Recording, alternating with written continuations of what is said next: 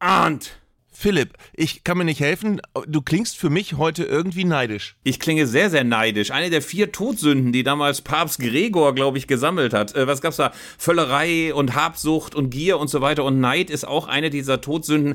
Und ich habe es gestern Abend gespürt. Also, ich war unendlich neidisch auf Union Berlin. Weißt du, das hätte Arminia Bielefeld sein können. Nicht wirklich, aber ey, das ist so eine Once-in-a-Lifetime-Geschichte. Du spielst im Bernabeu und jetzt nicht so als, äh, keine Ahnung, Besichtigung von Pauschaltouristen, sondern wirklich und echt in einem Pflichtspiel in der Champions League. Also über diesen Neid, über den müssen wir gleich reden. Ja, aber ist es dann nicht bitter, bei so einem Spiel dann so zu verlieren? Ja, ich muss ja sagen, äh, beide Söhne sind Hertha-Fans, die haben beide jubelnd vom Fernseher mhm. gehockt und haben gesagt, geil, dass Real das Tor gemacht hat. Ja, das ist ja, aber das ist ja. Ja, ja, das ist kleinlich, das ist kleinlich, aber äh, äh, man nimmt die kleinen Siege, wo man sie eben findet. Äh, auf jeden Fall ähm, äh, war es ein bisschen bitter. Die ganzen Statistiken, die sprachen ja alle gegen Union. Es gab, glaube ich, Expected Goals 3 zu 0,2 oder sowas. Also von daher, es war schon verdient, dass sie verloren haben, aber trotzdem einmal über diesen Rasen marschieren, einmal in diesen äh, in diesem Stadion zu sein, auf diesen Rängen, das ist schon, das ist schon großartig und deswegen bin ich neidisch. Aber sag mal, ich konnte gestern nicht schauen, weil ich auf der Bühne gestanden habe zeitgleich. Ich habe nur irgendwas gelesen von 34 zu 4 Torschüssen und einem überragenden Union-Torwart äh, war das dann äh, am Ende hoch verdient und Union hat sich vor Glück äh, ins Hemd gemacht oder war das am Ende dann, dann doch tragisch?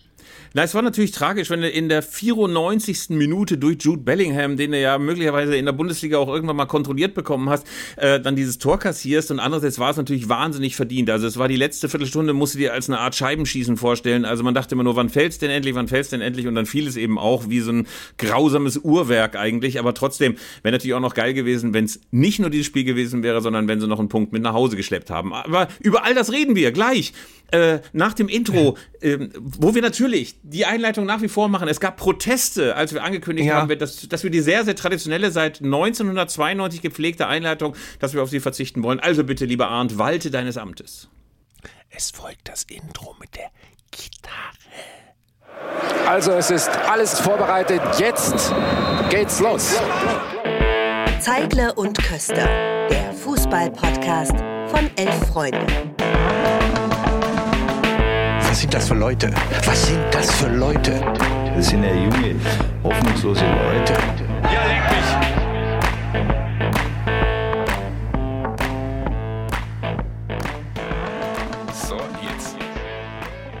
Ich fand wunderschön, lieber Arndt, wie dezent, wie dezent du gerade Rücksicht genommen hast auf all die, die dieses Intro inzwischen nervt. Also hinein ins große Theater.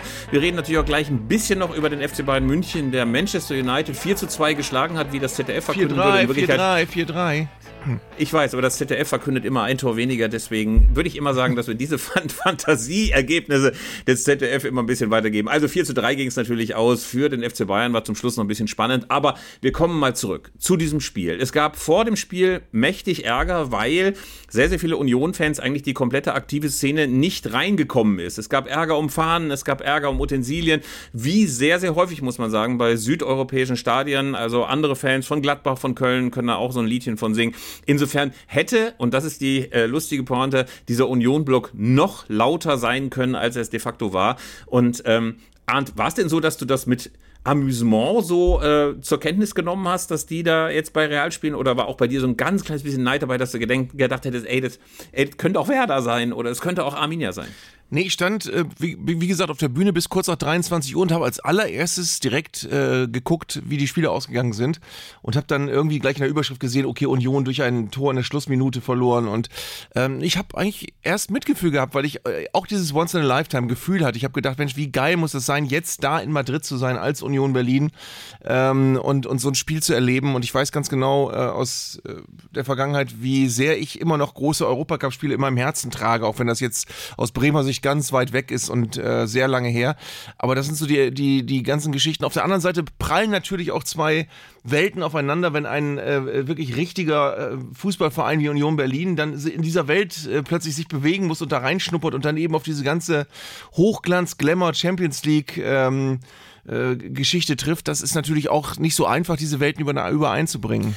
Ja, und es gab skurrile Szenen. Man sah Urs Fischer im trauten Zwiegespräch mit Carlos Ancelotti. Man sah den Union-Aufkleber auf der Ersatzbank. Man sah internationale Reporter aus der ganzen Welt, die sich bemüht haben, die Berliner Namen auszusprechen. Man sah die ganzen Union-Spieler bei der Champions League-Hymne mit diesen leuchtenden Gesichtern. Also ich kann mir vorstellen, dass das in den Annalen äh, der Köpenicker auf jeden Fall einen Sonderplatz einnehmen wird. Man sah Christian Arbeit, den Pressesprecher, der auch mit leuchtenden Augen auf dem Rasen des Bernabeu stand. Also ich fand es irgendwie auch ganz rührend und gleichzeitig dachte, äh, das hätten auch wir sein können. Mhm. Aber es ist auch so ein bisschen Good gegen Evil, weil du hast ja, ohne jetzt was gegen Real Madrid zu haben, aber du hast ja wirklich in der Champions League in den letzten Jahrzehnten etabliert, dass es klargestellt ist, dass da immer die gleichen Vereine zuverlässig mitspielen dürfen und sich sozusagen die, die vielen, vielen, vielen Gelder gegenseitig zuschieben äh, und da ein fast geschlossenes System gebildet haben. Und eigentlich sind die überhaupt nicht eingestellt darauf, dass da plötzlich völlig, völlig neue Vereine wie Union Berlin mitspielen. Und wenn, dann sind sie auf jeden Fall nicht gewillt, dass das ein Dauergast wird, sondern dann, dann soll es eine Episode bleiben. Also irgendwie ist so die Champions League in sich der große böse Wettbewerb, der das einfach nicht duldet, dass da kleine Emporkömmlinge mal reinschnuppern, die nicht in dieses, in dieses absolute, äh, in diese absoluten Hochglanz Hochglanzsphären reingehören. Und das ist natürlich auch eine faszinierende Frage. Wie stellt man sich als Union-Fan eigentlich dazu? Eigentlich würde man ja sagen, ey, bei uns ist Stadionerlebnis, das ist noch echter Fußball und diese ganze Kirmeswelt der Champions League, die hat eigentlich gar nichts mit uns zu tun. Aber dann sah man eben ganz wunderschön dann in Spanien auf den zentralen Plätzen Unmengen von Unioner mit der schönen Banneraufschrift Reisekader Union, eine kleine Reminiszenz an die sozialistische Vergangenheit. Das fanden wir wirklich sehr, sehr amüsant. Und gleichzeitig prallen da einfach Welten aufeinander, die eigentlich nicht viel miteinander miteinander zu tun haben. Und ich glaube, dass es äh, bei Real durchaus schon so gewesen sein wird, dass man ähm, als Realspieler irgendwie zwischendurch auch mal gesucht hat, wen kenne ich denn da überhaupt? Vielleicht Bonucci, vielleicht Robin Gosens, aber ansonsten Renault oder Kevin Behrens oder ähnliche. Da würden doch alle denken, da muss ich erstmal nachgucken, wer das eigentlich ist. Insofern äh, hat man, glaube ich, am Anfang auch ein bisschen gemerkt, dass Real irgendwie auch gedacht hat, vielleicht ist da heute auch ein Schützenfest drin, aber das passiert in der Champions League inzwischen ja Gott sei Dank ein bisschen seltener. Was bei Union natürlich spannend jetzt anzuschauen ist, ist, ob die Champions League sie äh, Punkte in der Bundesliga kostet. Das ist ja manchmal so, dass Vereine, die jetzt nicht den, den mega aufgeblasenen Kader haben, dann wirklich Probleme kriegen, wenn sie plötzlich diesen für sie doch recht ungewohnten Rhythmus haben, wobei Union hat ja schon ein bisschen international gespielt und dann sogar immer donnerstags, aber ähm, das große Problem, und auch das ist für mich ein Rückgriff auf die Geschichte hier von Werder Bremen, ist, wenn du irgendwann in diesem Wettbewerb landest und du weißt ganz genau, okay, du wirst ihn nicht gewinnen können. Es ist toll, dass du mitspielen darfst, aber du wirst, das höchste der Gefühle ist, ein paar Gruppenspiele zu gewinnen oder ein paar Punkte zu holen. Oder Werder Bremen hat es oft geschafft, die Gruppenphase noch zu überstehen, aber dann war irgendwie klar, spätestens im Viertelfinale muss Schluss sein, weil dann spielen die äh, mit, gegeneinander, die dich nicht dabei haben wollen. Äh, und dann hast du halt gegen Juve verloren oder gegen noch andere größere. Ähm, und das ist jetzt interessant für Union zu sehen, wie sie sich jetzt äh, damit weiter arrangieren. Also sie wissen ganz genau, es ist nicht äh, unser tägliche Brot, dass wir in der Champions League gegen Real Madrid spielen. Sie wollen aber in der Bundesliga ja da bleiben, wo sie zuletzt waren, nämlich zuverlässig oben im oberen Drittel und äh, dann auch, wenn vielleicht auch nicht Champions League, dann zumindest wieder in der Europa League auftauchen nächstes Jahr. Äh, da gibt es ja dieses gefürchtete Wort der Dreifachbelastung. Also, jetzt kommen, glaube ich, Hoffenheim und Heidenheim, wenn ich richtig informiert bin. Und das sind auch zwei Gegner, gegen die kannst du schon mal verlieren. Hoffenheim spielt da echt eine starke Saison und Heidenheim ist so eine Mannschaft, wo man sofort gedacht hat, ey, das wird wieder sowas wie Kräuter Fürth oder Arminia Bielefeld, die einfach mal irgendwann noch abschenken. Aber ähm, die spielen momentan echt sehr, sehr schönen Ball und alle sagen auch schon, oh, unter dem Kollegen Schmidt äh, ist das durchaus eine gepflegte Spielanlage. Also es kann natürlich sein, dass du ein drittes und ein viertes Spiel nicht gewinnst, unentschieden spielst und da wird natürlich ein bisschen zu sehen sein, ob dann alle sagen, oh, wir sollten uns nicht so sehr auf die Champions League konzentrieren, wollen wir erstmal gucken, dass wir in der Bundesliga ordentlich was reißen.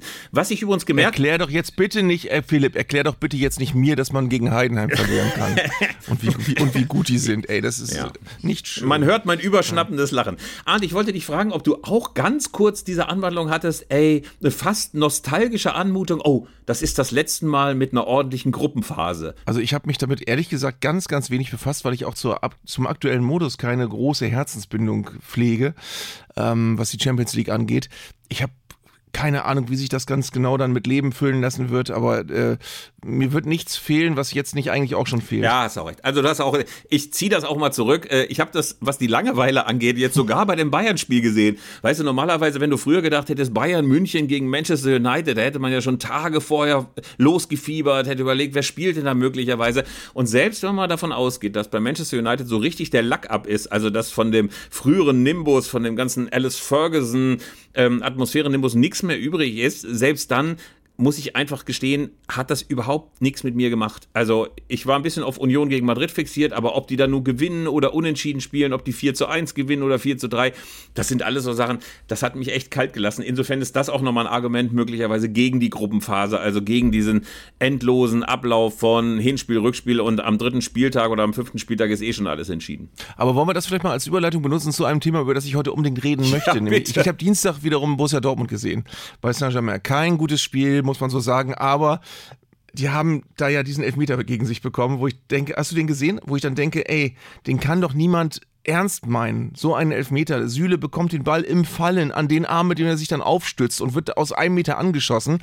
Wenn irgendwer der Meinung ist, sowas müsste man mit einem Elfmeter ahnden, dann möge er bitte vortreten. Das kann. Und dann, dann hörst du äh, in den Kommentaren, ja, aber in der UEFA wird das alles gerade viel strenger gehandhabt und da ist der Elfmeter dann schon richtig. Sowas will ich echt als Fußballfan nicht mehr hören. Ich will das nicht hören, dass ein Elfmeter, bei dem sich jemand aus 50 Zentimeter anschießen lassen muss ähm, oder einem Meter ähm, und, und sich mit dem Arm abstützt, äh, dass da, da gilt ja, da war ja gar nichts mehr. Es war keine unnatürliche Handbewegung, es war keine Vergrößerung der Körperfläche, er war, er war angeschossen und er hat sich aufgestützt. Es war alles falsch an diesem Ja, Elfmeter. es war alles es wurde falsch. trotzdem nicht diskutiert. Ja. Arndt, es war alles falsch, ja. das muss man ja auch mal so sagen. Und ich habe inzwischen das Gefühl, dass dieses ganze Handspielthema ey, das wird nur noch, also die Kriterien, nach denen das entschieden wird, das wird inzwischen nur noch so von Druide zu Druide im Kanutenwald weitergegeben, mhm. weil man checkt es überhaupt nicht mehr, was absichtlich, was unabsichtlich ist. Dann hast du irgendwelche Leute im Kölner oder im internationalen Keller, die da mal draufschauen und sagen, das war jetzt aber eine richtige Bewegung zum Ball hin. Das ist für mich ein völliges Mysterium. Und ich sag mal so, wenn der normale Fan auf der Tribüne nicht mehr weiß oder am Fernseher nicht mehr weiß,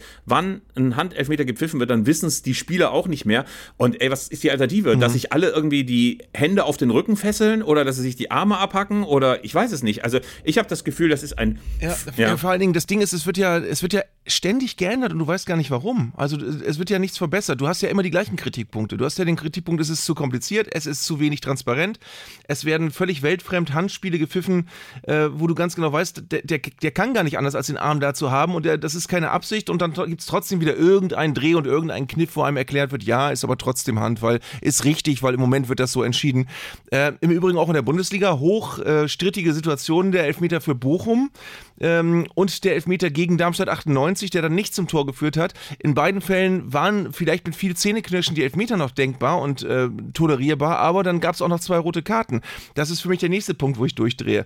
Wo, wo, ich, wo ich mich frage, warum kann man nicht mit etwas gesundem Menschenverstand sagen, wenn ein Spieler den Ball irgendwie quasi an die Hand geschossen bekommt oder auch klar ist, der will da gar nicht irgendwie ein Tor verhindern, sondern kriegt da ganz dumm die Hand an den Ball, warum musst du dem dann auch noch rot geben? Ähm, eine rote Karte muss vorbehalten sein, wenn du als Spieler auf der Torlinie ein klares Tor verhinderst, indem du wie, indem du wie ein Torwart mit der Hand zum Ball gehst und das Tor verhinderst. Dann ist eine rote Karte zusätzlich äh, total gerechtfertigt, weil so macht die Doppelbestrafung dann Sinn. Die ist ja dafür da, dass du ähm, Gerechtigkeit erzeugst. Gerechtigkeit ist es dann, wenn du ein klares Tor klaust, ähm, damit nicht im schlimmsten Fall der Elfmeter verschossen wird und die Mannschaft, die das Tor geklaut hat, gar nicht bestraft wird. Deswegen muss es da eine rote Karte geben für mein Dafürhalten. Aber die Regel ist ja nachvollziehbar. Wenn es äh, Elfmeter gibt wie in Bochum und in Darmstadt, ist das überhaupt nicht nachvollziehbar. Und auch da ähm, hast du nie eine Änderung mit Augenmaß, wo du denkst, okay, jetzt haben sie es kapiert, jetzt haben sie es besser gemacht. Du hast aber trotzdem dauernd Änderungen. Dann gibt es diese 16 Uhr Regel, die zwischendurch eingeführt war für Handspiel. Dann gibt's, äh, dann, dann gab es mal drei Kriterien, mal sieben, dann plötzlich zwölf Kriterien und du weißt gar nicht warum.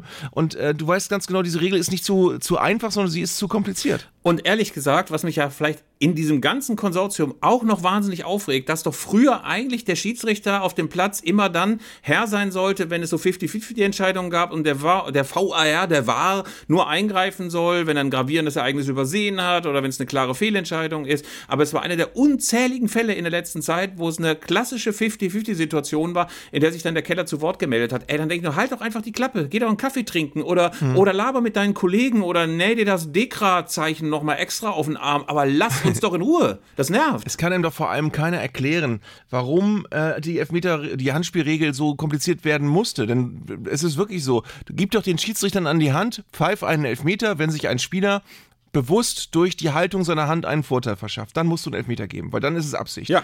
Aber sobald der, der Arm hinterm Rücken schon verschwindet, weil der Spieler ihn noch wegziehen will, oder sobald es wie bei Süle sogar eine Stützbewegung ist, oder bei anderen Spielern der Ball äh, fünfmal abprallt und dann irgendwie noch an die Hand geht, oder aus kurzer Entfernung angeschossen wird, weißt du doch, das kann in dem Fall gar keine Absicht sein.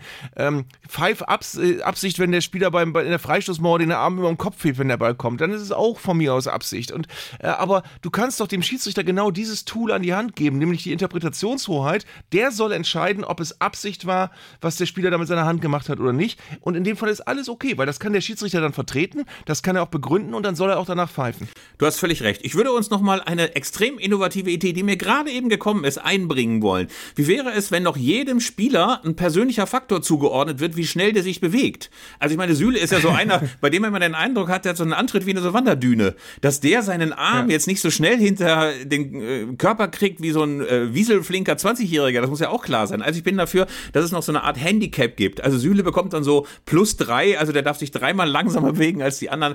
Das fände ich auch noch wichtig. Nein, aber Spaß beiseite. Ich, ähm, ich teile deine Empörung. Ich habe auch gerade irgendwie Ruhepuls 180 dabei beim VAR, äh, jedes ja. Mal wieder. Und ich dachte immer so, das ist so Gewöhnungseffekt und irgendwann hockt man da wie so ein, wie so ein Methadon-Typ, der gerade seine Ladung gekriegt hat und sagt, komm, ist doch eh alles egal und man wird zynisch und abgestumpft und gleichgültig. Aber ich merke, hey, mhm. bei Kölner Keller, VAR und äh, äh, diesem ganzen Quatsch, äh, man, man, man kriegt seine Emotionen einfach nicht unter Kontrolle. Übrigens, bevor wir jetzt ja. uns noch weiter in Hass und Zorn und Neid und Missgunst reinstolpern, wie, wie Udo Lattek selig früher gesagt hätte, äh, du hast ja vor ein paar Tagen oder gestern auf deinem Instagram-Account eine Szene gepostet, wo ich nach wie vor sagen muss, ey, das Olli Dittrich das ausgehalten hat. Ich kann noch mal kurz beschreiben, was das ist. Es war ein Spiel Werder Bremen gegen den ja. Hamburger SV. Ihr habt es zusammen geguckt und ich weiß nicht, ob mhm. ihr einfach gefilmt wurdet oder ob du dein Handy die ganze Zeit dahin gehalten hast. Auf jeden Fall fällt dann das 2 zu 0 für Werder quasi, glaube ich, in eine Drangphase des HSV hinein.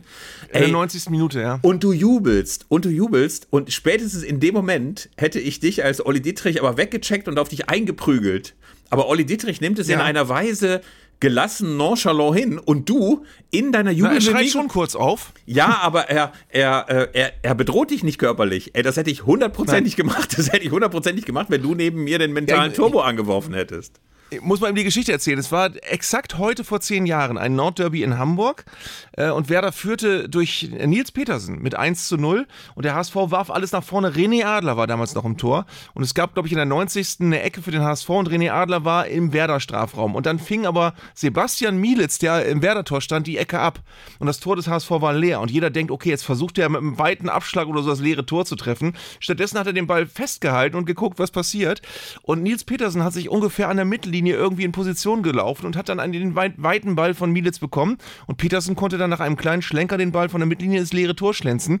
Und wir sehen Olli Dittrich, der äh, das Nordderby schon oft mit mir geguckt hat, ähm, wie er neben mir sitzt und wie ich völlig entgeistert sage, warum schlägt er nicht ab? Das Tor ist doch leer. Und Olli, Olli ein, ein, einen wunderschönen Moment, wie er wirklich aus der tiefsten Überzeugung sagt, weil er dumm ist, weil er dumm ist, schlägt er nicht ab. Und in dem Moment siehst du aber, wie sich unsere Augen weiten und der Ball dann zu Petersen kommt, der ihn dann ins leere Tor macht. Und in dem Moment siehst du mich jubeln und ihn fluchen.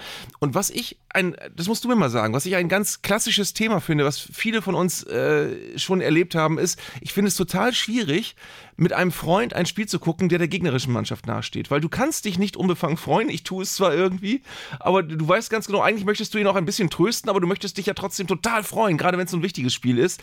Ich finde das psychologisch ganz, ganz schwierig zu lösen. Also ich kann, wenn ich mit irgendeinem Kumpel gucke, was selten vorkommt, weil ich das auch nicht mag, dann irgendwie so unnötig zu fraternisieren und rumzukumpeln, wenn man sich eigentlich für diese 90 Minuten ja auch in Hass verbunden sein fühlen muss.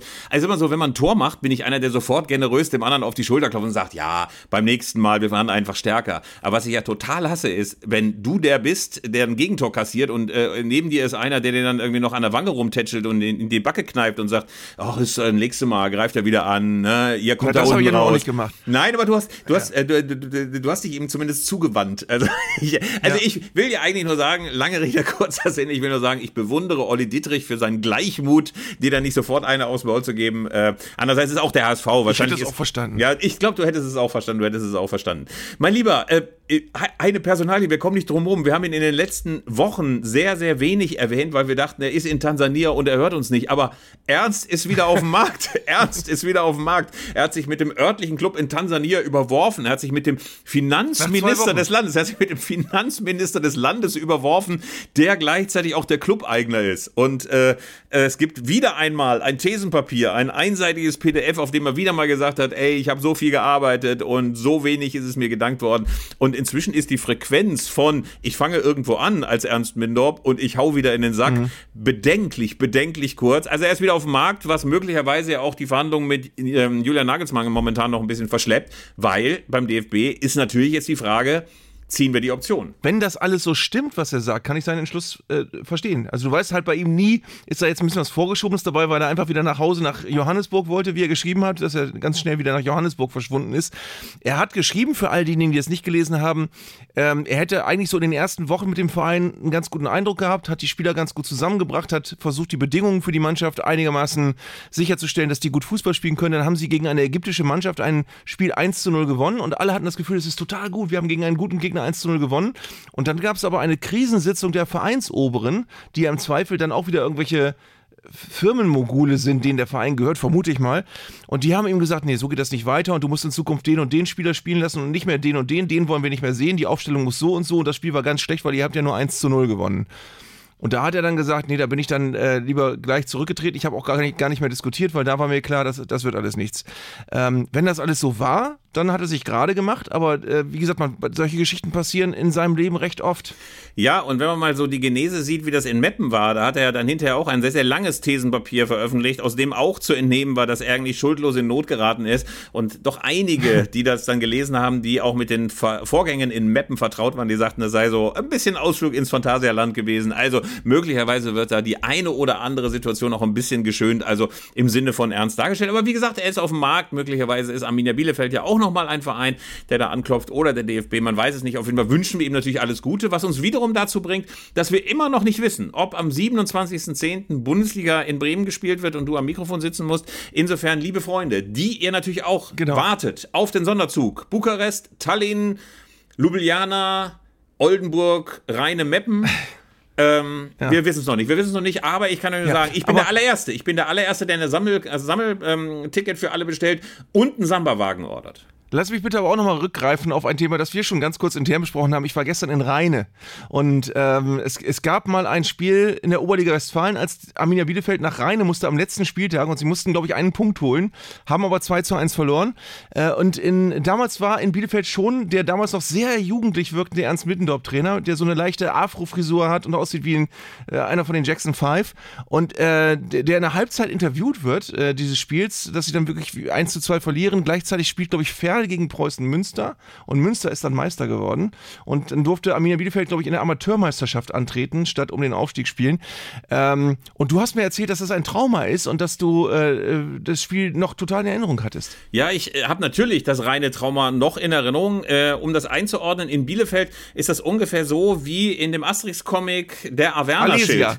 Ich kenne dieses Alesia. Alesia. nicht. Ich kenne dieses Alesia nicht. Das war lange, lange Zeit ein geflügeltes Wort. Ich kenne dieses Reine nicht. Es gab dort auch noch einen sehr, sehr unsympathischen Trainer. Martin Radka hieß der, der dann auch immer noch äh, die Zuschauer heiß gemacht hat. Es waren damals ungefähr 11.000 Bielefelder in Reine. Es waren gar keine Busse mehr im kompletten ostwestfälischen Raum zu bekommen, sodass mit so Gelenkbussen von den Bielefelder Stadtwerken nach Reine gegondelt wurde. Es war großartige Stimmung. Es war quasi wie beim BVB 34. Spieltag gegen Mainz, es war alles gerichtet. Also das Einzige, was es nicht gab, war so äh, Aufsteiger-Shirts, ähm, weil man ja hinterher noch in die Aufstiegsrunde gemusst hätte. Aber ich weiß noch dieses totale Entsetzen. Man sah bei den ganzen jungen Spielern nur noch ey, bleiche Gesichter. Der alte Wolfgang Kneip ist irgendwie äh, runtergegangen wie eine Bahnschranke teilweise irgendwie bei den Schüssen. Also es war alles grauenhaft, grauenhaft. Und dann ist das Schöne, dann schreibt mir Arndt, schau mal, ich habe hier einen kleinen Film rausgesucht. Kennst du den? Und ich meine, es ist ein Film, den ich mir schon bei YouTube ungefähr 30.000 Mal angeguckt habe, der ja auch seinen besonderen Reiz dadurch gewinnt,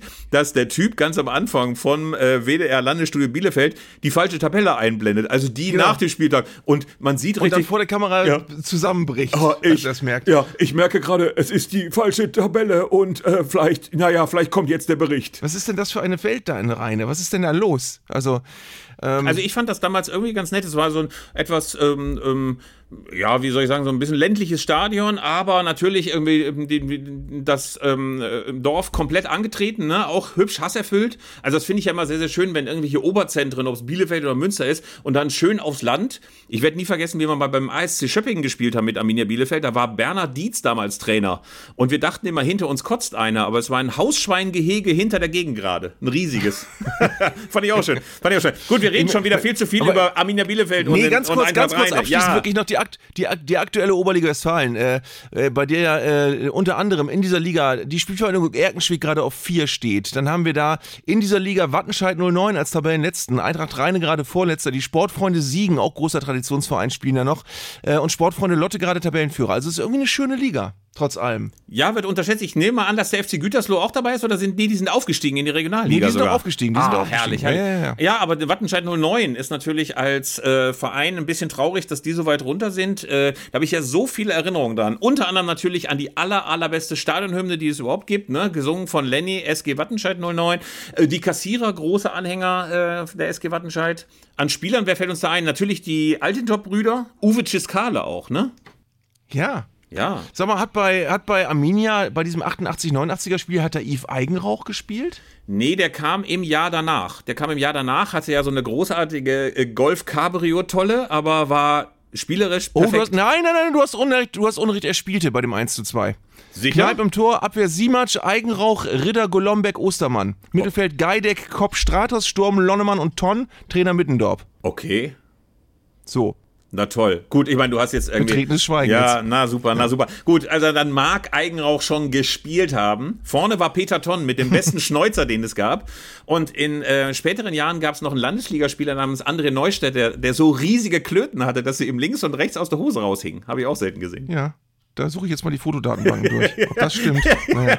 ja, sehr, sehr schön. Gut, aber ja. lass uns mal wieder zurück zur Bundesliga kommen. Worüber ich auch gerne noch mit dir reden würde, ist dieses, äh, dieses äh, wirklich fantastische Spiel zwischen äh, Bayern München und deinem Geheimfavoriten Bayer Leverkusen. Ja. Ein 2 zu 2 äh, der, der fantastischen Sorte, ein großartiges Spiel am Freitag, das aber auch umstritten, entschieden oder unentschieden wurde durch einen ganz, ganz späten Elfmeter ähm, nach Foul von äh, Davies, Alfonso Davies an Hofmann, ähm, wo auch verschiedene Sachen geäußert worden sind, auf die ich dich mal ansprechen möchte. Das eine ist, dass manche Leute gesagt haben, da darfst du keinen Elfmeter geben, weil der ist doch schon dabei, aus dem Strafraum rauszulaufen. Das ist natürlich Quatsch, weil du darfst auch einen Spieler, der aus dem Strafraum rausläuft, nicht einfach umnieten. Das zweite ist, äh, für mich ist diese Entscheidung, das habe ich in meiner Sendung am Sonntag auch gesagt, ein Präzedenzfall dafür, dass der VR dir manchmal überhaupt nicht hilft, weil das ein Elfmeter ist. Den konntest du total geben und du konntest ihn auch, hast ganz viele Argumente gehabt, den nicht zu geben. Ja, 50-50. Wäre völlig okay gewesen. Ja, 50-50. Ja. Habe ich doch gesagt. Schöne Scheiße. Ja.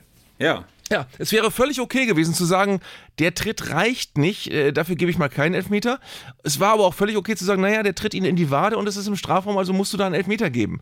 Ähm, es gibt nicht nur schwarz oder weiß, es gibt auch Entscheidungen total im Graubereich und da nützt ein weiterer VAR, der drauf guckt, auch nichts, weil diese Entscheidungen bleiben im Graubereich. Es nützt nichts, wenn da noch einer drauf guckt mit 24 Kameras, es bleibt der gleiche Tritt.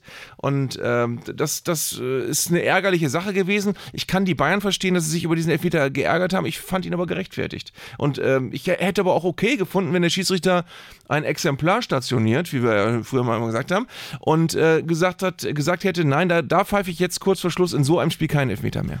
Ich will dich jetzt nicht wie ein Nasenbär durch die Manege ziehen, aber du hast ja gesagt, Philipp, erzähl doch mal was. Und dann gab es erstmal einen 5 Minuten Monolog, wie du das alles siehst. Also, ich möchte einfach nur darauf hinweisen. Ich möchte einfach nur darauf hinweisen, ja. dass Leverkusen unfassbar schön Fußball gespielt hat. Gerade in der ersten Hälfte, aber zwischendurch auch nochmal in der zweiten. Ey, was ist das für ein großartiges Kurzpassspiel? Also mal unabhängig von dem ganzen Werksclub und ja, ja, ja, ich weiß, die Chancengleichheit ist nicht gegeben, wenn Leverkusen so viel Kohle hat und Verluste ausgleichen kann, aber es sah einfach gut aus. Es sah einfach gut aus. Man hat ja. das Gefühl, Alonso hat aus dieser ganzen Truppe ja äh, einfach eine Mannschaft gemacht, die anders als früher, du immer das Gefühl hattest, dass die so von Selbstzweifel zerfressen sind, irgendwie so eine, so eine Maschine gemacht. Da weiß jeder, was zu tun ist, da weiß jeder irgendwie, wie gespielt werden soll. Und solche Leute wie Hofmann und so, da hat man das Gefühl, die komplettieren das jetzt. Mhm. Also die sind genau die Scharnierstellen, die du noch brauchtest, um wirklich mal oben mitspielen zu können. Und wenn Victor Boniface nicht einer der ganz, ganz, ganz großen Stars dieser Saison wird, müsste ich mich schwer täuschen. Also er ist schon auf dem Weg, aber aber der wird am Ende in allen besten Listen auftauchen, wenn er sich jetzt nicht schwer verletzt. Und der wird mit Sicherheit einer der prägenden Stürmer dieses Jahres und vielleicht auch der nächsten Jahre werden. Und ähm, es gab ja Hörerkritik äh, daran, dass ich nicht wusste, dass Boniface Boniface ausgesprochen wird, sondern ich immer dachte, dass das so eine ähm, ja, so ein, ja, so, eine, so, so ein portugiesisches Eiland ist, nämlich Boniface. Und ich muss äh, auch eben sagen, wie spricht man eigentlich Tell aus vom FC Bayern? Gibt es da irgendwie noch eine ganz spezielle ähm, ortstypische Form oder sagst du auch einfach Tell? Ich glaube, der heißt einfach nur Tell, ganz unspektakulär. Und der Vorname? Wird, glaube ich, Herbert ausgesprochen. Ich weiß, ich weiß es nicht. Wieso, wieso kommst du jetzt ja, mit Tell also, um die Ecke? Das ist doch. Nein, ich will mich nämlich, pass auf, ich will mich nämlich über, über den Kollegen Tell auslassen. Ja. Der hat nämlich äh, nach dem gestrigen Spiel was ganz Fatales gemacht. Er hat auf ein Kind reagiert, auf, mit einem Schild, auf dem stand, bitte Tell, gib mir dein Trikot. Ja. Den hat er runtergeholt von der Tribüne und hat ihm ein Trikot gegeben. Ey, und so sympathisch ich den finde, ey, ich finde, der ist ja eine der großen, großen, großen Überraschungen ähm, dieser Saison und ich denke, der sollte immer vom Anfang spielen. Aber er kann doch nicht, er kann doch nicht diese Kinder ermutigen, diese Schilder hochzuhalten. Ich bin der Meinung, das ist eine absolute Unsitte, die man unbedingt, unbedingt, unbedingt verbieten mhm. sollte. Mhm. Die sollten nicht ermutigt werden. Ich finde, Kinder, die ins Stadion gehen, die haben eine Aufgabe, nämlich den Verein anzufeuern, die haben die Aufgabe, so ein bisschen rumzupöbeln, die haben die Aufgabe, Aufgabe, sich ein bisschen anzugucken, wie die Eltern das machen und so weiter. Und die können meinetwegen sogar im Familienblock trinken und zuckerfreie Cola trinken, ist mir ganz egal. Aber ey, diese Schilder hochzuhalten, ich finde, das ist eine, so ein Waste of Time für alle, alle, alle Beteiligten. Ey, die Kinder sollen doch teilhaben am, Schil äh, am Spiel und sollen sich nicht die ganze Zeit darüber konzentrieren. Hoffentlich guckt der hin, mhm. hoffentlich guckt ihr hin. Vielleicht kenne ich in ein Trikot, damit ich das meinem Vater gebe, damit der das bei eBay Kleinanzeigen weiterverhökern kann. Das ist doch furchtbar. Ich kriege das ja ganz oft mit, wenn ich im Weserstadion Dienst habe und ich stehe immer in der Nähe des Spielertunnels ganz unten und dann sind diese äh, Kinder oder auch Menschen, manchmal sind es auch Erwachsene mit Schildern, ähm, ganz oft in der ersten Reihe unten in der, in der, in der Haupttribüne. Und ich glaube, es ist eine schwierige Situation für einen Spieler, wenn du da vorbeigehst und du siehst ein Kind, was dich erwartungsfroh anguckt und das hat deinen Namen auf ein Schild gemalt. Ich glaube, dann bist du immer kurz davor zu sagen, ja komm, dem mache ich jetzt diese Freude. Ähm, ich finde aber das mit den Schildern auch einfach eine Unart. Ich äh, würde es gut finden, wenn man einfach das mal aus der Laune heraus macht und aus der Situation heraus. Aber diese Bettelei ist eben äh, ist, ist eben Bettelei, bleibt Bettelei. Also es ist, äh, und ich möchte auch, ich finde eben auch wirklich, es es ist so eine, so eine eigene äh, Kulturabart geworden, dass du eben auch im Stadion dann todsicher auch die großen Kinderaugen zeigst und die Kinder, die dieses Schild hochhalten, äh, was sie zu Hause gemalt haben und äh, die aber das ganze Spiel wirklich gefühlt auch nicht verfolgen, sondern die ganze Zeit gucken, wann kann ich mein Schild mal irgendwo in die Kamera halten und wann sieht einer mein Schild? Seht ihr mein Schild? Guck mal, ich habe ein Schild. Ähm, das, wie gesagt, ich würde das jetzt nicht grundsätzlich verteufeln, weil viele Kinder haben sicherlich einfach auch den Traum, dass sie dadurch eine Begegnung haben mit ihrem Star und ein Trikot bekommen. Äh, aber es ist grundsätzlich halt einfach über, überhand genommen, es ist auch nicht mehr originell und du unterstützt eben auch nicht immer nur Gutes damit. Das ist der Punkt. Ja, und deswegen, wie gesagt, ich finde den Typen total sympathisch und ich kann irgendwie auch so das eine oder andere Kind auch verstehen. Äh, die sehen auch andere Kinder da, die dieses Schild hochhalten. Ähm, also will ja gar nicht den Stab drüber brechen, aber irgendwie dachte ich, ey, ermutigt die nicht, verbietet das einfach, sagt den Kindern, sie sollen sich konzentrieren darauf, dass sie das Spiel aufnehmen und anfeuern und was man so im Stadion macht, äh, aber diese Schilder sollte man weglassen. Ja, was ich interessant finde, um das Thema Mathis Thiel noch abzuschließen, äh, den haben die Bayern ja mutmaßlich für 20 Millionen gekauft zu einer Zeit, als er äh, bei Transfermarkt einen Marktwert von 2 Millionen hatte. Also er war einfach jung und du wusstest ganz genau, wir müssen den jetzt holen, auch für 20, sonst kriegen wir den nicht mehr, dann kostet er in zwei Jahren 80. Ähm, also sie müssen sehr überzeugt sein von ihm. Und offenbar werden sie auch belohnt, weil ich finde den wirklich sehr auffällig. Also wann immer ihn, wann immer er spielen darf, er hat im Moment immer noch das Problem, dass er nicht regelmäßig spielen darf und nicht von Anfang an. Aber wann immer den, du, den siehst, der hat in Bremen ein Tor geschossen, das war Weltklasse. Aus, aus äh, 16, 17 Metern ansatzlos aus der Drehung ins kurze Eck mit gefühlt 400 Stundenkilometern. Ähm, also das ist ein, ein sehr kompletter Spieler für sein Alter, von dem man auch, glaube ich, noch extrem viel Gutes sehen wird. Und da ist auch ein bisschen der Punkt, äh, dass man das Gefühl hat, dass der so eine Leerstelle emotional füllt. Man würde ja einfach auch sagen, das ist einer, der gar nicht so großartig die Beziehung zum Publikum sucht. Das ist einer, einer von diesen Jungstars, die hauptsächlich auf Instagram zu Hause sind. Aber Pustekuchen, das ist einer mit einem ganz feinen Sensorium dafür, was Fans wollen. Der ist ein großer Liebling der Anhänger. Also ich glaube, kein Name wurde so häufig skandiert in den letzten Wochen wie der von Tell. Also das äh, ist eine schöne Entwicklung und gleichzeitig sagt Thomas Tuchel aber, oh, für die Startelf ist das noch nichts. Äh, bei da würde ich mir wirklich wünschen, dass Tuchel mal ein bisschen mehr Mut hat und guckt, dass er vielleicht mal den jungen Burschen noch ein bisschen mehr eine Chance kriegt, weil ich glaube, der, ähm, wie gesagt, erfüllt so ein bisschen emotionales Vakuum, was äh, bei anderen möglicherweise Aber- fehlt in der Truppe. Aber Obacht FC Bayern München, der ist natürlich französischer U19-Nationalspieler und es kann natürlich sehr gut sein, dass er in zwei Jahren spätestens sich wegstreikt, um dann mit Dembélé und Kolumyani und Mbappé, Mbappé bei äh, Paris Saint-Germain den Vierersturm zu bilden. Da muss man immer aufpassen bei jungen Nachwuchsstürmern. Aber der ist echt, der ist, der ist Jahrgang 2005, der ist 18. Das ist schon fantastisch. Aber das macht mich krank, ey, diese ganzen 2000er Jahrgänge, ne? Und selber ist man irgendwie Jahrgang 68 oder 72 und fühlt sich sehr, sehr, sehr, sehr alt, wenn du dann so 17-, 18-Jährige rumgurken siehst, die abgeklärte Interviews geben und so weiter und so fort. Aber was ich übrigens ganz spannend finde, ist, wie sich das so mit äh, Tuchel und dem FC Bayern entwickelt. Irgendwie hat man immer noch nicht das Gefühl, ich weiß nicht, wie es dir geht, dass da jetzt so eine Mannschaft steht, die dominieren kann, die Spaß am Spiel hat, die wahnsinnig von sich überzeugt ist, die Pokale gewinnen kann. Irgendwas, irgendwas hakt noch zwischen Tuchel und der Truppe. Oder ist das so ein, so, ein, so ein persönlicher Eindruck, der nicht stimmt? Ja, ich sehe es ja immer eher psych psychologisch und ich finde ja, er wirkt nach wie vor, auf mich wirkt er irgendwie komisch. Also er wirkt tatsächlich wie jemand, der, der menschlich nicht greifbar ist, der nicht, keine, keine Verbindlichkeit hat, sondern der immer zwischendurch äh, aus heiterem Himmel dieses Weinerliche kriegt und dann ist er plötzlich total euphorisiert äh, in Situationen, wo du gar nicht weißt, wo das gerade herkommt. Ähm, zwischendurch wird er immer zynisch und, und lacht spöttisch, wenn, wenn ihm irgendeine Frage nicht gefällt und es ist so, es ist so, er ist so nicht bei sich gefühlt. Er ist so wahrscheinlich, oder vielleicht ist er schon bei sich, vielleicht ist er einfach so, aber er ist, er ist so unentspannt in allem, was er tut. Und das Ding ist, wenn du mit einem Kreis von noch sehr jungen Spielern umgehst, du strahlst das ja auch aus. Also das ganze, ähm, sein, sein ganzes Erscheinungsbild, dieses ganze asketische und eben auch die Art und Weise, wie er das nach außen verkauft, äh, seine, seine Art und Weise, den Fußball den Spielern näher zu bringen.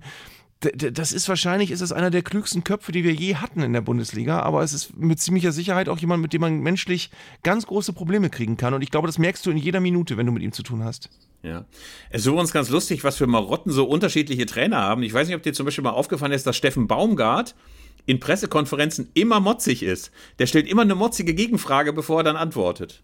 Okay. Also zum Beispiel, er sagt dann, ähm, ja, wir haben ja gehört, sagt ein Reporter vom Express oder vom Bild oder was weiß ich, auf jeden Fall sagt dann ein ähm, Reporter, ja, wir haben gehört, Sie sind an dem und dem dran.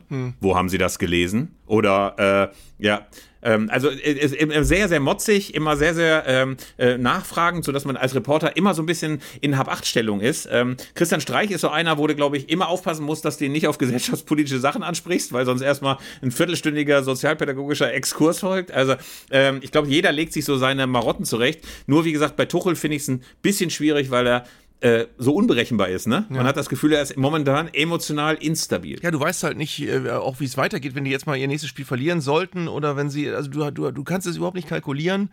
Ähm, und du hast ja auch das Gefühl, es finden da ständig Gespräche statt. Also die Bayern möchten, haben ja auch irgendwie anscheinend so den Drang, Tuchel irgendwie unter Kontrolle zu bekommen. Und Tuchel ist aber jemand, den kannst du nicht unter Kontrolle bekommen. Das haben sie bei allen anderen Vereinen auch gemerkt. Er ist ja auch in, in Paris mit den Leuten angeeckt, er ist in Dortmund mit den Leuten angeeckt.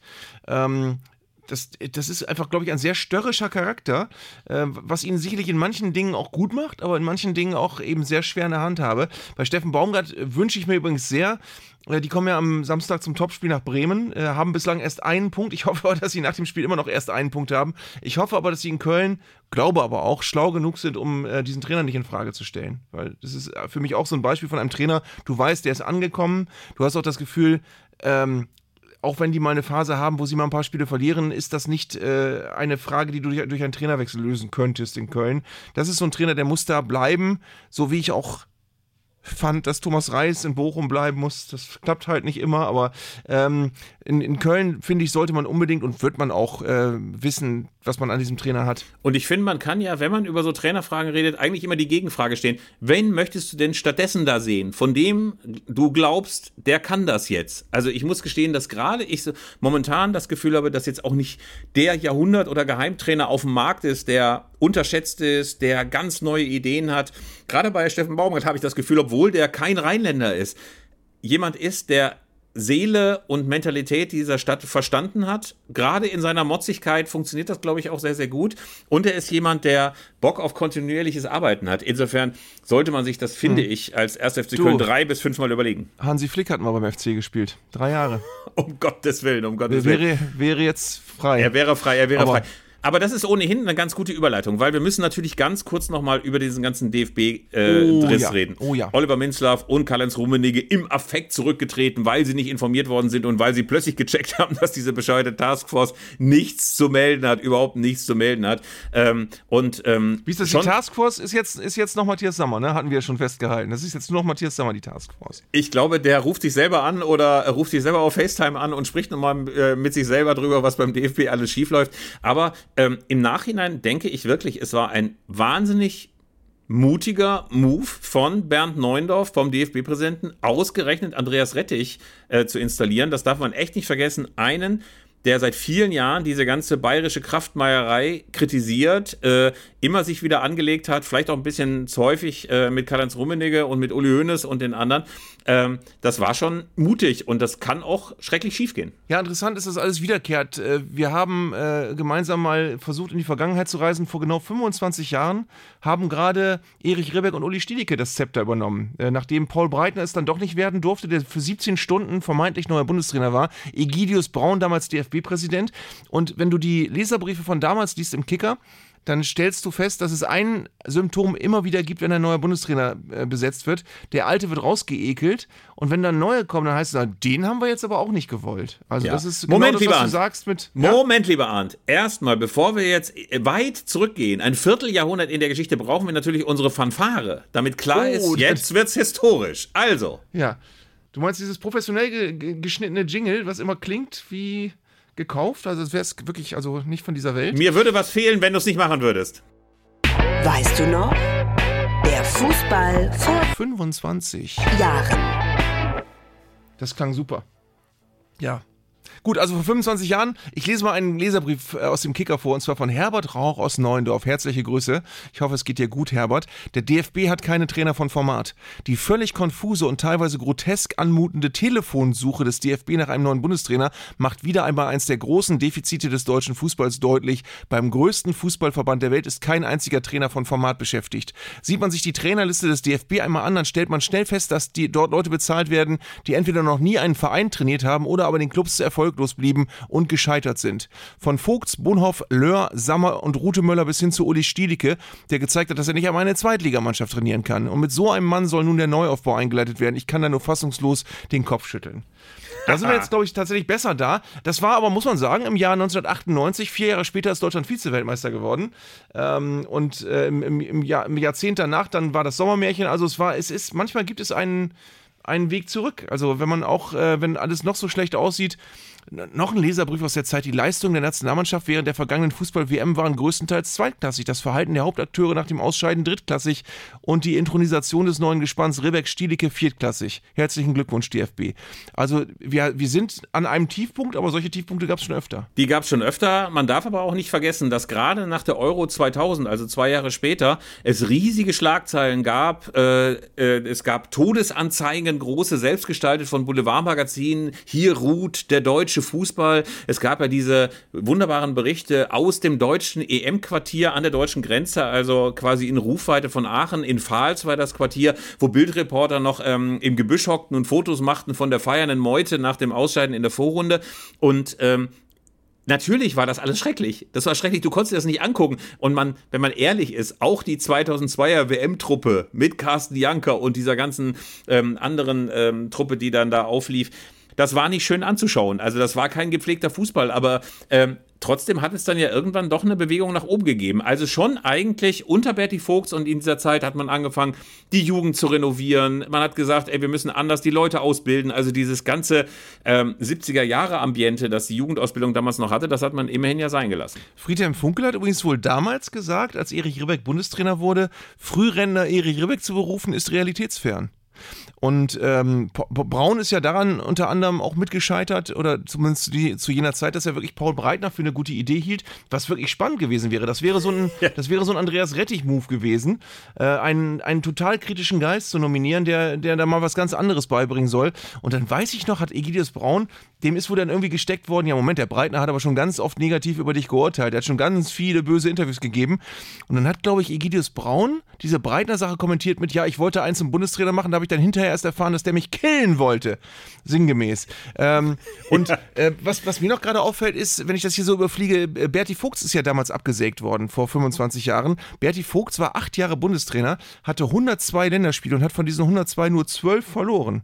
Ich glaube, 12 haben wir in den letzten zwölf Monaten verloren, gefühlt. Ey, die Bilanz von Berti Vogts war gar nicht so schlecht, aber ich glaube, es war einfach diese riesige Hypothek. Ähm, 1990, Franz Beckenbauer, ja, wir sind auf Jahre hin unschlagbar, wenn erstmal die ganzen Ossis dazukommen und ähm, vergesst es, liebe andere Nationen, überhaupt gegen Deutschland gewinnen zu wollen. Und ich glaube, da hat Berti Vogts einfach immer dran gelitten. Und es hat ihn noch nicht mal gerettet, dass er 96 mit der Truppe in England Europameister geworden ist. Irgendwie fanden die Leute ihn dann nie so super. Es gab zwar diese rührenden Szenen im Wembley-Stadion, wo Berti Vogts mit hochgekrempeltem Jackett noch vor der deutschen Kurve stand in Wembley und sich hat feiern lassen und trotzdem so eine richtige Liebesbeziehung ist es dann nicht geworden. Allerdings alles, was danach kam, insbesondere natürlich Erich Ribbeck, das war jetzt äh, was, wo man auch dachte, der hätte jetzt nicht auch unbedingt Bundestrainer werden sollen. Aber schön ist auch, was mir aufgefallen ist, der Duktus der Leserbriefe, der ist ja immer in einem ganz speziellen Ton gehalten, mhm. nämlich, da kann ich nur den Kopf schütteln, das sind totale Versager, so kann das nicht mehr laufen, hier müssen Köpfe rollen.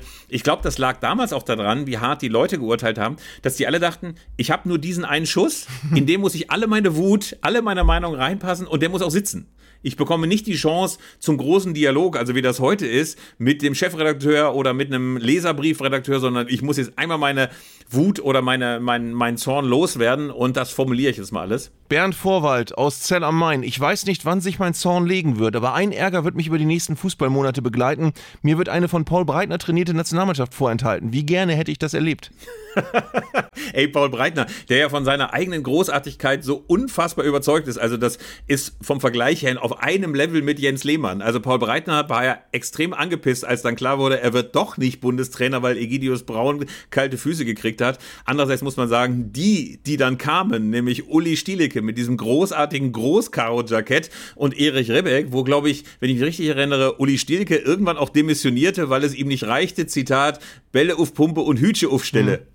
Und ähm, da gab es, glaube ich, großen Ärger zwischen den beiden und dann hat Uli Stielicke auch in den Sack gehauen. Also es waren wilde Tage des deutschen Fußballs. Uli Stielicke ist auch angeeckt, dadurch, dass er direkt, äh, also als er, er wurde dann ja äh, Bundestrainer oder, oder was, was war er dann? War er Trainerassistent von Erich Ribbeck? Er war jedenfalls auch irgendwie dann halt wichtiger Bundestrainer. Und er hat aber dann über ehemalige Nationalspieler, die gerade frisch ausgebutet wurden, gesagt, das seien alles Windeier gewesen. Und er hätte gar nicht gewusst, wie die jemals Länderspiele machen konnten, so ungefähr. Sowas kommt immer richtig, richtig, richtig gut. Aber lieber Arndt, ähm, eigentlich ist das doch die beste Gelegenheit, mal zu gucken, ob sich heute der Ton von Hörer- und Leserzuschriften so ein kleines bisschen gewandelt hat, ob die Leute inzwischen gnädiger mit uns umgehen. Deswegen rufe ich doch jetzt mal gerne und wir öffnen unsere Glastür zu unserem Studio für unseren Kollegen, den Redakteur im Studio, Tim Pommerenke. Grüß dich, Tim und du hast uns Post mitgebracht. Ja, hi. Ich habe Post mitgebracht und ich muss sagen, es kommt immer so auf die Themen an. Ne? Beim Thema Gitarre wurden die Leute natürlich emotional, da wurde auch nicht gespart an deutlichen Worten. Ähm, das war wirklich auch das bestimmte Thema der Mails der letzten Tage. Aber ich habe mir ähm, ein Thema rausgesucht, was mich dann doch ein bisschen emotionaler angefasst hat. Da gab es eine sehr, sehr schöne Zuschrift von Tobi Esselbrügge aus Versmold was, Philipp, du kannst es mir besser sagen, was im, im Dreieck Münster, Osnabrück, Bielefeld ist, richtig? Ja. Eine lebendige Metropole äh, mit einer großen Ausfallstraße und diversen guten Hotels und einer großartigen Heimatzeitung. Einer großartigen Heimatzeitung. Ich nehme an, darauf äh, willst du hinaus. Ja, ganz genau. Das Haller Kreisblatt. Äh, da hat er uns sehr schön abfotografiert einen Artikel zugeschickt. Äh, ich gehe mal so ein bisschen äh, in, auf die wichtigsten Punkte ein. Die Überschrift war Bekannte Podcaster starten Aufruf an Reinhard. Philipp Köster und Arndt Zeigler diskutieren über die neuesten Entwicklungen bei Bundesliga und Co. und streifen dabei immer wieder auch Geschichte und Fußballkultur. Jetzt rückt Versmold ins Visier. Es geht um den Reinhard Snacks Taktiktisch. Der Reinhard Snacks Taktiktisch. Ja, ja, ja. Und das Gespräch wird nochmal so ein bisschen rekapituliert in diesem Artikel, was so der Hauptbestandteil des Artikels ist. Dann kommt nochmal der Firmenchef zu Wort, der sagt, dass er mit seinen Wurstchips zehn Jahre zu früh dran war. Und dann ist natürlich aber auch noch der Aufruf thematisiert worden, den du, Arndt, äh, gestartet hast, den ja. uns doch bitte zuzuschicken, diesen Tisch, wenn er dann irgendwie auffindbar ist. Und der letzte Absatz, da will ich ja noch mal kurz draus vorlesen, da äh, bin ich ganz hoffnungsfroh geworden. Zwischenüberschrift: Suche nach dem besonderen Requisit hat begonnen. Beim Unternehmen The Family Butchers, zu dem die Marke Reinhardt mittlerweile gehört, nahm man den Ball auf Anfrage des Haller Kreisplatz gerne auf. Wir sind gerade dazu auf Recherchereise, informierte eine Sprecherin. Und jetzt will ich mal wissen, Geil. seid ihr genauso aufgeregt wie ich? Ich bin so aufgeregt. Ich, Ich habe glaube, Ruhepuls 180. Ja, ich, also ich habe auch Gänsehaut, aber ich glaube tatsächlich, dass der Tisch nicht mehr aufzufinden sein wird, weil der stand ja immer in einer Ecke des damals DSF-Sendestudios. Das müsste in Ismaning gewesen sein oder unter Föhring, das werfe ich immer durcheinander. Ich war da auch einmal Studiogast. Kennst du noch die Sendung Heimspiel? Das war so eine, so eine Talksendung. Ja, natürlich. Ganz, warst du da auch mal? Nein, ich war da nie, aber ich war natürlich eifriger. Ich war, ich, ich habe alles geguckt. Ich habe Ranissimo geguckt. Ich habe sogar dieses äh, Basketball-Dingen. Wie ist das denn? Das war doch auch von Ran. Ja. Es gab irgendwann mal äh, Basketball. Also es gab alles, alles, alles. Ich habe äh, äh, zwischendurch sogar, glaube ich, mal eine rote Jeansjacke getragen wie Reinhold Beckmann. Also ich war großer Ran-Afficionado, würde ich Ja, sagen. aber RAN war ja nicht Sport 1. Es geht ja um Sport 1. So. Ach so. Ja. gut. Aber bei Sport ja, 1 stimmt, gab's- stimmt. Aber schön. Stimmt, du hast völlig recht. Ja, aber, aber schön, aber ja, schön. aber ja, bei Sport gut, 1, da war ich 1. auch mal in einer dieser Sendungen mit, mit Udo Lattek und da stand tatsächlich in dem Studio der Reinhard Snacks Taktiktisch. Ich habe ihn angefasst. Und ähm, für all diejenigen, die, die damit gar nicht, vielleicht gar nichts anfangen können, das war eine Zeit lang ein wichtiges Requisit. Ich meine sogar, es wäre die erste Zeit gewesen, in der man im Fernsehen Taktik erklärt hat, gefühlt. Das hat es fast nie gegeben und dann ist aber Udo Lattek in dieser Sendung immer an den Reinhard Snacks Taktiktisch gegangen, der eigentlich nur ein Sponsoring-Element war für eine, äh, eine Form von Wurstchips, die sich dann auf Dauer nicht durchgesetzt haben. Aber ähm, ich habe mich irgendwann gefragt, wo ist der geblieben? Ich glaube aber ehrlich gesagt nicht, dass sie den in Ehrfurcht eingemottet haben und dass der irgendwo noch ähm, unter einem Tuch äh, wohlbehütet in einem Keller des DSF steht oder von Sport 1, sondern ich glaube, der ist einfach irgendwann entsorgt worden, weil der Werbevertrag ausgelaufen ist und der Reine, Reinhard Snacks Taktiktisch nicht mehr benötigt worden ist. Was schade ist. Aber stellt euch das doch mal vor, wie geil das wäre, dass Rudi Brückner zusammen mit einem alten Archivar, also der seit 40 Jahren noch das ähm, ähm, Erbe des deutschen Sportfernsehens verwaltet und dann steht da unten, ganz, ganz unten, steht sowas unter äh, einem großen Tuch und man denkt, es ist ein Oldtimer oder möglicherweise ist es, keine Ahnung, noch irgendwie der alte Hausstand von Udo Lattek. Nein, es ist der Reinhards Taktiktisch und er ist noch neu. Ja. Wie so ein Suboteo-Tisch stelle ich mir den vor. Ach, Die herrlich. Firma Reinhardt Also- heißt, glaube ich, auch nicht mehr Reinhardt inzwischen. Ich glaube, es wird im Artikel auch erwähnt. Aber äh, wenn ihr uns hört, bitte lasst uns teilhaben an eurer Suche. Wir wissen so gerne, was ihr schon versucht habt und ob es irgendwelche Anhaltspunkte gibt, wo dieser Tisch geblieben sein könnte. Wie gesagt, ich vermute, er ist irgendwann geschrottet worden bei Sport 1 oder bei beim DSF. Aber ich wünsche mir, dass es anders ist. Also wir bleiben da dran und ich hoffe natürlich, dass die Lokalpresse den Druck auch hochhält. Da muss es immer wieder große Berichte geben, äh, zumal mit extrem großformatigen Bildern von Arndt auch, ne? Ja, allerdings, ja. Wie du den Ball streichelst, ganz schön. Ja. Dank, danke, Tim. Wir Danke danken dir, dir ganz Tim. herzlich Sehr gern. für Ich möchte diesen Brief. eine Sache noch nachtragen, Philipp, äh, zum Thema Stielecke. Ich habe das jetzt eben parallel gesucht und zwar zum Zitat mit den Windeiern. Ähm, das ist ein, aus einem Kicker-Interview. Da wird äh, Stielicke bei Amtsantritt wohlgemerkt gefragt, ob die Nationalelf Aussteiger bei ihm noch eine Chance haben. Und Stielicke antwortet wörtlich, da muss man mal erst eine Liste anfertigen, wer warum aufhörte. Jürgen Kohler und Lothar Matthäus stünden im Notfall bereit. Mit diesen Aussagen kann man leben.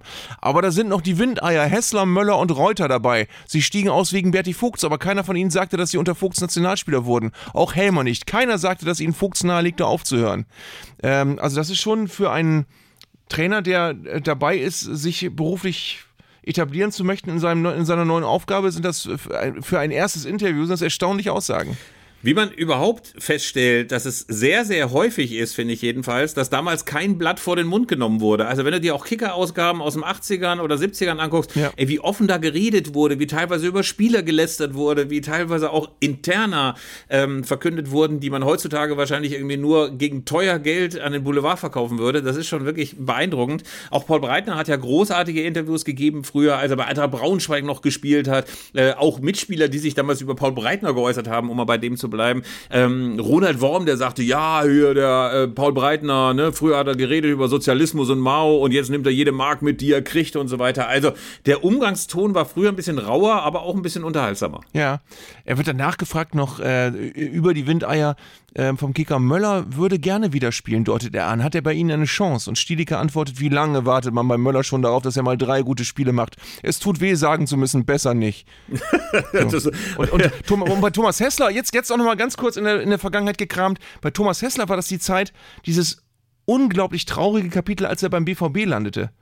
Und dann, ich glaube, unter Michael Skibbe ja so äh, eine, eine sehr triste Zeit hatte. Da gab es ja immer in, wieder, in da muss man sich vorstellen, gerade für die jüngeren Hörer ist zu wissen, dass es dort gerne, gerne mal so ganze Kamerafahrten an der Dortmunder Bank entlang gang und niemand, niemand schaute, wie so eine Mischung aus Monchichi und verlassenem Hund im Tierheim, so nach zwei Wochen ähm, traurige Augen von Thomas Hessler, die leeren Augen, er war ja irgendwie als Star eingekauft worden und man hatte irgendwie das Gefühl, er fühlt sich überhaupt nicht gut und wohl in der großen Stadt, ne? er kam ja aus Karlsruhe. Na gut, äh, alter Berliner, äh, die Theorie trifft natürlich auch nicht so richtig super zu, aber immerhin hatte man das Gefühl, er kommt überhaupt nicht zurecht. Und Michael Skibbe, Michael Skibbe, der großartige Michael Skibbe, hat ihn dann einfach auf der Bank schmoren lassen. Also ein richtiger Transferflop. Und als Talent bezeichnet. Also ein ta sehr talentierter Spieler. Da war er schon zwei, äh, 32, glaube ich, oder so. Ja, aber äh, das Wort Talent wurde ja damals insbesondere in den 90er Jahren ohnehin sehr, sehr verschwenderisch benutzt. Ich weiß noch, dass früher ja immer der Fuchs ausgelobt wurde. Kannst du dich da noch daran erinnern? Der Nachwuchspreis. Oh Gott, ja. mit Doppel-X hinten. Ja, von Ransat 1 Fußball, meine Lieblingssendung. Ich erwähnte es vorhin. Es gab den Nachwuchsfuchs eben auch und ich glaube, Lars Ricken hat den sechs Jahre gefühlt hintereinander immer gewonnen als der beste Nachwuchsspieler. Ähm, ich glaube, der war irgendwann auch ein bisschen genervt. Aber äh, der Fuchs hat, glaube ich, seine größte Bekanntheit gehabt, als, glaube ich, äh, Bayern Meister wurde und Leverkusen nicht und Stefan Effenberg alkoholisiert, glaube ich, bei Jörg von Torra ran zugeschaltet wurde und sagte hier, der Emerson, der kann den scheiß Fuchs behalten, das ist mir egal, wir haben die Meisterschale. Also eine Genau. der ganz großen Fußball- und Bundesliga-Momente. Und da war er schon hacke dicht. Ja, da hatte schon so irgendwie 4,5 Atü auf dem Kessel. Äh, ich glaube, neben ihm stand Olli Kahn, der zwischendurch ganz kurz überlegt hat, ob er ihn von der Kamera wegzerrt. Aber dann einer der sympathischen Auftritte von Oliver Kahn lächelt er nur milde. Übrigens, das muss ich ja auch nochmal sagen, Oliver Kahn nutzt seine neue Tagesfreizeit bizarrerweise dadurch, dass er jetzt so eine Art PR-Botschafter für Saudi-Arabien ist. Also ich habe echt gedacht, was ist mit Olli Kahn los? Ich meine, der kann doch jetzt einfach am Starnberger See hocken oder er kann irgendwie, ähm, weiß nicht, aufs Okt Oktoberfest gehen oder äh, seinem Bruder Axel helfen, wieder auf die Beine zu kommen oder was auch immer. Aber er ist in Saudi-Arabien und spricht in seinem komischen Pitch in Englisch so PR-Botschaften für so ein komisches Luxusresort ein und äh, lässt sich fotografieren mit Neymar und mit Cristiano Ronaldo. Also ehrlich gesagt, ich finde, dass das die ganze Integrität, die er möglicherweise noch ein bisschen hatte, vorher komplett kaputt macht. Äh, es gab dazu eine sehr kritische Stimme des äh, hochgeschätzten Michael Ott, jenem das ist jener Bayern-Fan, der äh, zu den kritischen und engagierten Fans gehört, der auf Bayern Haupt Jahreshauptversammlung immer schon mal wieder für Aufsehen gesorgt hat, äh, auch unter anderem, indem er von, von äh, Uli Hoeneß übel angegangen wurde und so weiter, der sich hier wirklich äh, sehr kritisch geäußert hat und gesagt hat, das sei jetzt wieder mal äh, ein, eine absolute Aktion zum Fremdschämen und bizarr, dass Oliver Kahn sich für sowas hergibt. Aber ich würde es jetzt lieben, noch ganz kurz über Axel Kahn zu reden, wenn du gestattest, äh, den Bruder von Oliver Kahn, der gerade die Biografie von Mirana Di Grande herausgegeben hat, die eigentlich Natalie Volk heißt und im Dschungelcamp aufgefallen ist. Ähm, und äh, eine Biografie, äh, die, glaube ich, gefühlt so, so dick ist wie eine äh, Infobroschüre, die du beim Arzt so umsonst kriegst und in der Mitte sind auch nur Bilder. Ähm, und Axel Kahn hat sie herausgegeben unter dem Namen AK. Äh, und ich weiß nicht genau, was Ey. da passiert ist. Ob die ob nicht Pass gedacht auf. haben, okay, wir, wir finden eh keinen Verlag, der das alles druckt, aber Axel Kahn, der macht's. Arndt, Ja. es gibt einen ganz großartigen Instagram-Posting von Axel Kahn. Man sieht ihn, äh, ich glaube, es ist sogar die Prinzregentenstraße, man sieht ihn, wie er ganz, ganz langsam den Koffer seines Sportwagens aufmacht, die Printprodukte, also diese Bücher rausholt, der jungen Dame gibt. Die sagt den wunderschönen Satz, danke für alles, Axel. Und dann noch dieses Ding in die Kamera hält und Axel Kahn hält auch nochmal diese Biografie, diese 30-seitige mit 80 Seiten Bildern und sie halten das in der. Und ich habe irgendwie gedacht, ich möchte ein einziges Mal, dass Axel Karl auch mal eine, Axel Karl sag ich schon, Axel Kahn, also auch mal so eine Elf-Freunde-Ausgabe aus dem Sportwagen rausholt. Und ich sag zu ihm, danke Axel, für alles. Aber es ist natürlich eine Biografie, die muss man haben. Wahrscheinlich steht sehr, sehr viel drin. Die ist ja auch sehr, sehr jung. Ich habe mich schon damals gewundert, als, glaube ich, die Biografie von, von Bastian Schweinsteiger erschienen ist, als er 25 war. Ich meine, was schreibst du in so eine Biografie rein? Aber sie ist jetzt auch noch nicht viel älter, ne? 26. Siehste. Und ähm, ich finde es aber auch ehrlich gesagt, als, als ich als Künstlername, äh, wenn man Natalie Volk heißt, Mirana Di Grande zu nennen und äh, zu hoffen, man startet auf dem US-Markt durch, ist schon so ein bisschen Tüdelütütü, wie Louis de Funès gesagt hätte in einer seiner Rollen. Ja, aber ich bin ganz ehrlich, ähm, wir werden wahrscheinlich irgendwann erstaunt auf die Spiegel-Bestsellerliste gucken. Und dann ist das so zwischen das geheime Leben der Bäume und Darm mit Charme und äh, Irre, wir behandeln die Falschen, ist sie dann da. Ja. Wie heißt das eigentlich, die Biografie? Also ich, der, der Autor heißt AK und äh, die Biografie heißt? Warte, ich gucke jetzt nochmal. Die Biografie heißt äh, Ein Tag ohne Lüge oder irgendwie sowas. Ich, ich gucke jetzt nochmal nach. Ähm, oh, Axel Kahn hat, auch das Buch Das Kahn-Gehen geschrieben. Ja. Donnerwetter. Ja.